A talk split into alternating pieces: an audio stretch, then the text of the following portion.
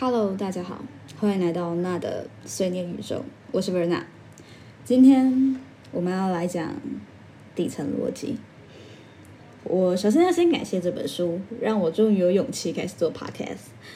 然后这本书一开始我是真的是动没掉，真的是觉得它真的太欠骂了，所以我必须要开。嗯，也不是这样说，就是我觉得他太欠骂了，在我自己的现实动态上面连骂了好几天。然后呢，就有一个人跟我说，如果我开 podcast，他会愿意来听我骂这本书。我想说，既然都有人说了，那我就来试试看。但秉持着事情总是要知道全面，才有办法去做评断的原则，所以我还是把这本书看完了。看完了之后，只能说。这本书前面真的很该骂，但是他我觉得他最该骂的一个点是他的编辑到底是在干什么？其实这本书前面四分之一就是一个乱七八糟的，也不能说乱七八，前四分之一在讲的东西，并不是一般人能够看懂的。我这边的一般人是指，呃，非创业者、非管理层的受众。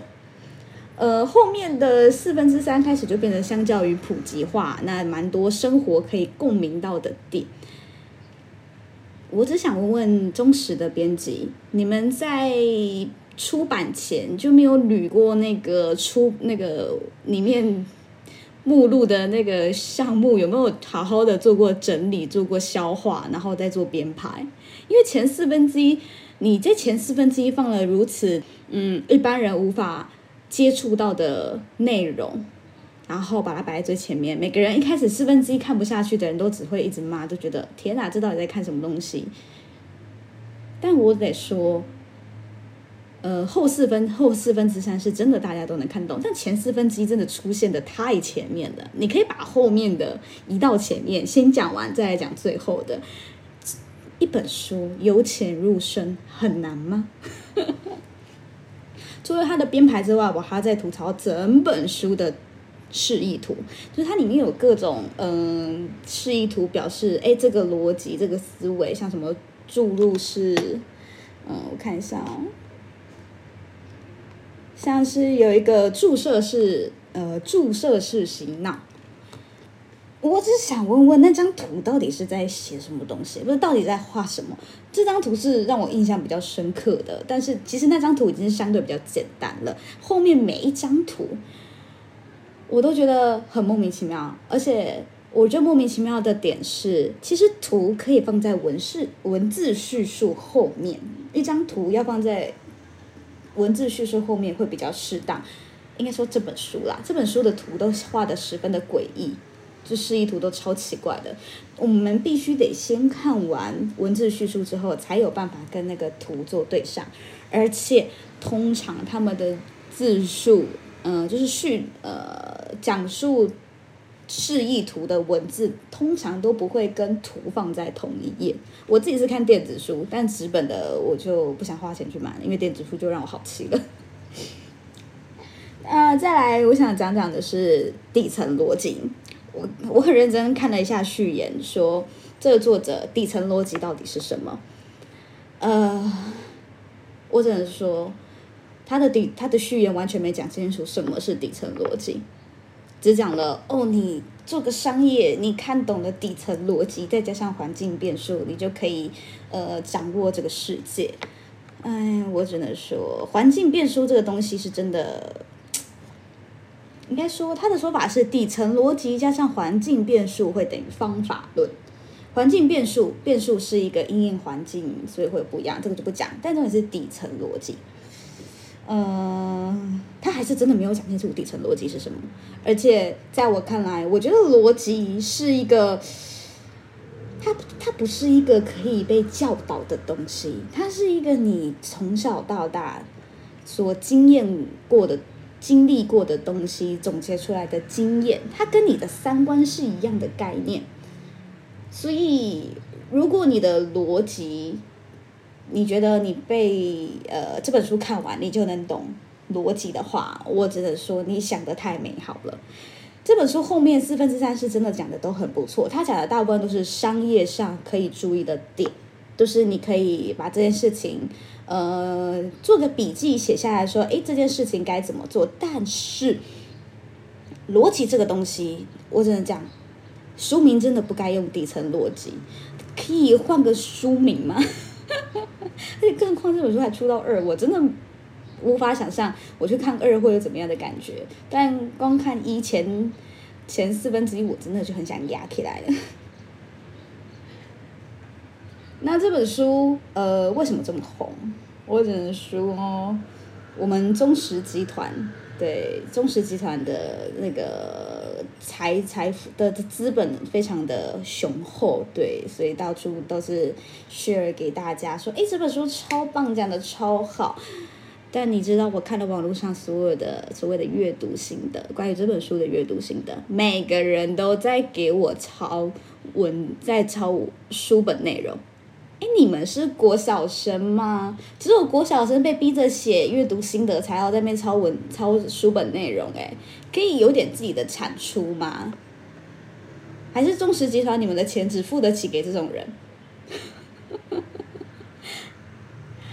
找一个好一点的呃 KOL，或者是说嗯推荐比较好的呃以文字输出的，不要说作者好了，就是单纯的可能书评家，可能你把书推给他们，然后呢让他们去做呃做评论好一点的，我求你不要在那边只给我发那个呃阅读心国小学呃国小生的阅读心得了好吗？哎，那阵看了真是头很痛。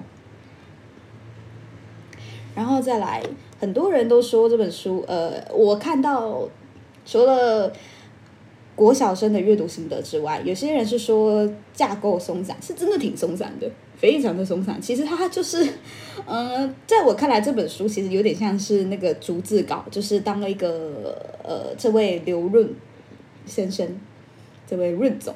自称润总，哎，不是，别人称他润总的，呃，可能是每堂五分钟的演讲的逐字稿，就是被记录下来，它没有非常呃连贯性，对它很多的东西，甚至单篇里面的叙述，上一段跟下一段的逻辑就有点对不上了，所以我不能很保证的说这是一个纯文字的输出，而不是口语化的输出，而且。再再次抨击一下这个咱们忠实出版的编辑，你身为一个编辑，好歹也帮人家把那个里面的因果捋顺吧。这本书都很重要，在讲因果了啊！你一个作者不把人家的因，把人家的因果好好的讲清楚、说明白，帮助他，作者可能没有那个时间啊。编辑你看到的是不是应该要帮人家，就是一起讨论的修正？你们中石集团，你们你们那个出版的书，除了村上春树之外，真的没有其他好东西耶。看完这这个这个这个我会被告啊，因为中石毕竟是蓝的，管他的没差了，并不是很 care 这个。总而言之，这本书我就是想疯狂吐槽。那再来看一下哦，它前四分之一真的是，呃，不能说艰深，它前四分之一的内容都是属于管理阶层才需要知道的事情，或是说当你。的人生未接到了管理阶层的时候，你才会意识到或是面对到这些问题。前四分之一就它是属于一个跳级的概念。然后这本书，你的你请了一堆国小阅读心得的人写，就是说，哎，这本书是大众都可以看懂的，受众都是都是普罗大众都可以看懂。结果你前四分之一给我写那什么东西？编辑，好好做事情，谢谢。后面四分之一，后面四分之三啦，是真的可以，就是普罗大众能看懂。但就是，嗯，你要受众广没有关系，你要砸钱宣传没有关系，但重点是你们的作品，你们的这本书可以先做好吗？不然的话，真的大家会先被前四分之一给吓跑。诶，我要不是为了想把它看完的话，我真的不会看到后面四分之三。真的是。编辑，请加油，谢谢。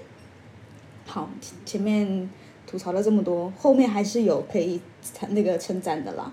就像例如到后面的呃，大概两百页之后吧，差不多就有个商人生商业模式，就是在讲呃商业模式哦，商业模式，除非你要创业啦。真的，除非你是要创业的人，不然基本上你看这本书，你可以知道一些细节的东西就好了。认真，像我很喜欢它里面讲到关于呃影响力杠杆，就是人生商业模式，你要如何赚钱，或是说你的嗯。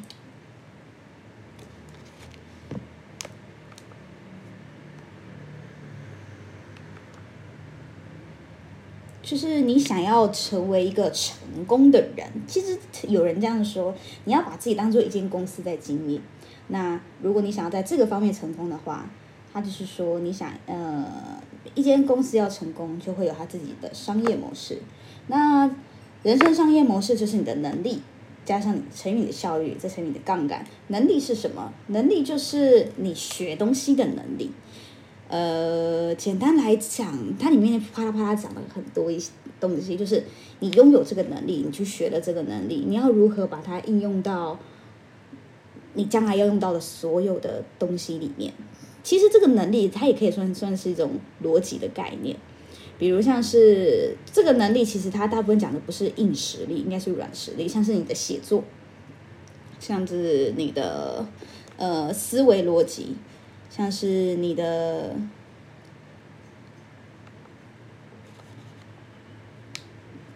好了，它简单来讲就是在讲，嗯，获得能力的能力。这样这样子讲有点，有点有点神奇。但他但他就是这个简单，他举了一个非常简单的例子，叫做你去找阿拉丁神灯，他问你有什么愿望，你就直接跟他讲，你的愿望是要再三个愿望。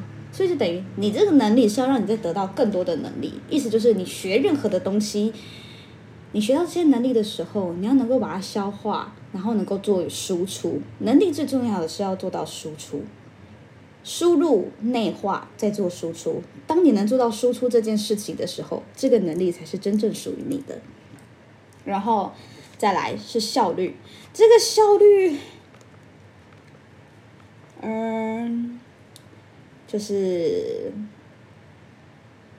提高效率，简单讲就是提高做事情的效率。第一个选择就是选择，你选择用更快的方法去做完一件事情。比如一个工作，你可能你要写个文案，你花三个小时都想不出来，你用 Chat GPT 就帮你用可能二十分钟，你就可以写出我一个完整你需要的文案。那这个就是选择做。更快，呃，做更好，可以让你的时间减少的选择，就是提高效率。所以能力简单来讲，就是对，我们再来复习前面，能力就是你需要有获得能力的能力。简单来讲，你学到的东西输入进你的脑子，你自己做消化、做内化、做嗯整理之后，再做输出。这个输出你要么是写作，要么是。口语表达，就简单来讲，你就是做到这两件事情，甚至你想用图画也可以。只不过图画这个东西属于偏感性，就艺术类型偏感性。我们今天这本在讨论理性的东西，我们就不讲那么多了。嗯，我们就是一个能力，就是你要输入之后，可以杠杆把你想要得到的结果放大好几倍。那它里面讲到了关于四种的杠杆，一个是团队团队杠杆。产品杠杆、跟资本杠杆，还有影响力杠杆。团队简单来讲，就是你找到好的人，把你整个公司、整个组织的效益放大。产品就是用更好的产品节省你的时间，节省你的人力，节省你的成本。他这边举的例子还蛮不错，就是关于圣经的誊写师跟活字印刷。这样子的差别去做所谓的去说明所谓的产品杠杆，那资本杠杆不用说了，就是钱砸下去。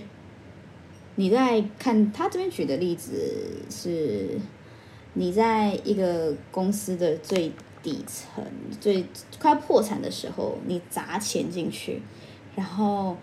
让他重新营运，找到适合他们的商业那间公司他们的产品的商业模式，或是整个营运重新营运他们，而达到你当初砸进去的那笔钱好好几倍的效益，这叫做资本杠杆。那我觉得最好最最适合普通人的，或是说最适合你一个人的杠杆叫做影响力杠杆。它分别就是它简单来讲就是讲三个能三个能力，一个是你的演讲能力、表达能力、演说能力，再还有再是写作文案能力，还有你建立人脉，这三个加起来就等于你的。属于你的影响力，而且它这里的人脉还有特别说明到，并不是帮助你的人，而是你能帮助到的人。我在今年一直重复看到一个小故事，这个小故事很简单，就是呃哥哥跟弟弟两个人，就是一个家里面破产了，弟弟说我要去找我曾经帮助过的人，请他们请求帮助。然后呢，哥哥说我要去找曾经帮助过我的人，寻求他们的帮助。最后真正得到帮助而改善生活的是谁？是弟弟。其实这个关系，这个故事也让我联想到一件事情：当你尝试着做一个手心向下的人的时候，先做一个手心向下的人，之后。当你真的有需要做一个手心向上的时候，曾经曾经你给予过的人，他们都会很愿意的帮助你。而如果你一直只是做一个手心向上，呃，只给呃只所求不给予的人，你觉得当你没钱了，当你破产了，人家又凭什么要给你？所以多帮助别人吧，如果可以的话，即使只是你微不足道的。陪伴，或是提供情绪价值，帮助别人。谁知道你未来的时候会需要别人的帮助呢？好，这是突然不小心飙到感兴趣了。那再来，还有我觉得最棒的，我还很喜欢他跟于讲到时间管理的部分。它是以年、天、时做三种不同的管理。一整年就是你在。下一年开始的时候，你立好一个目标。你比如你今年要，你明年要总共做多少事情？比如像是呃，我要瘦几公斤，是我今年要录几集 podcast，就是一些比较大的目标，然后再细分。今天我呃，我这个月，所以代表我前三个月，第一季度 Q one、Q 二、Q 三、Q 四，我要分别做多少事？然后呢，再细分到你的每一天，比如你为了要得到呃，你比如呃两个礼拜录一集 podcast 好了，那你这一集 podcast 主题是什么？你要花这两个礼拜的时间去做呃了解你的内容，然后去做你脚本的规划，你要讨论的东西，还要录完之后你要再去做剪辑，又或是说我想要。呃，减重，我想要减肥，那我一天要花多少时间在运动上面？那我一个礼拜要运动几天？我的时间是要花在交际，还是要花在运动？我为了交际，可能是建立人脉，但也有可能是浪费你的能量。然后，或者是说你想要身体健康，嗯，就是你要去斟酌你每一天的行程。你为了达到你的年度目标，你每一天的行程要如何安排？你会，你想要把时间花在运动上，花在看书上，花在自己想做的事情上，还是要把时间花在喝酒、跟朋友社交？这就是以天，这个就是以天、以年、以天，还有一个以时。小时来讲的说，就是它这个以时来就不能像前面这么明确。呃，只能说你要专注于做好当下的事情。比如我这里一个小时就是只想游泳，只想运动，那请你专注在运动上。运动完了之后再去处理下一件事情。以时这件事情来讲，它其实是让你分清楚所有的事情的轻重缓急。比如工作上超级重要的事情，那你当然必须得停下你的运动来执行你的工作。但如果只是朋友的一个，哎，你在干嘛？然后我说，哎，要不要出来喝酒，或是怎么样的？你就可以考虑说，你就可以不用急着回这样的讯息，认真做好当下的事情，直接专注模式好吗？iPhone 专注模式直接开起来好吗？花一个小时把自己想做的事情做完，把自己该做的事情做完，再来做社交，再来回复讯息。那所以这是时间管理的三个层次，还有一个我超级喜欢他讲到关于叫做时间的颗粒度。简单来讲，就是你想想，你今一天的行程，你是以几，你是用多少时间来做划分？比如说，哦，你今天这半天，你就是只要做这件事情，那你的时间颗粒度就是半天。那比如你等一下几个小时要做一件事，你的时间每个人的时间颗粒度不一样。简单来讲，可能就是，哎，你都已经有个人，你去台北做事情，你去台北办事情，然后有个说，哎，你都到台北，那你顺路来新北找我好了。那对于时间颗粒度。广的人就是可能半天一天的人讲，哎，可以啊，我顺路过去，OK，因为你时间够多。那如果以时间颗粒度只有小时的人来说，可能就没有那么多时间了。就是觉得不行，我这几个小时事情办完之后，我下面几个小时，或是当天我后面还有行程已经安排好的事情，所以时间颗粒度是一个我觉得很重要的点，它在于是。今天你可以允许别人迟到一个小时、半个小时、十五分钟，但你也要尊重别人能不能忍受你迟到一个小时、十分钟，因为每个人的时间颗粒度不一样。对于我来讲，你迟到十五分钟，我十五分钟可以做的事情很多，我给我在更多的时间好好的打扮我自己。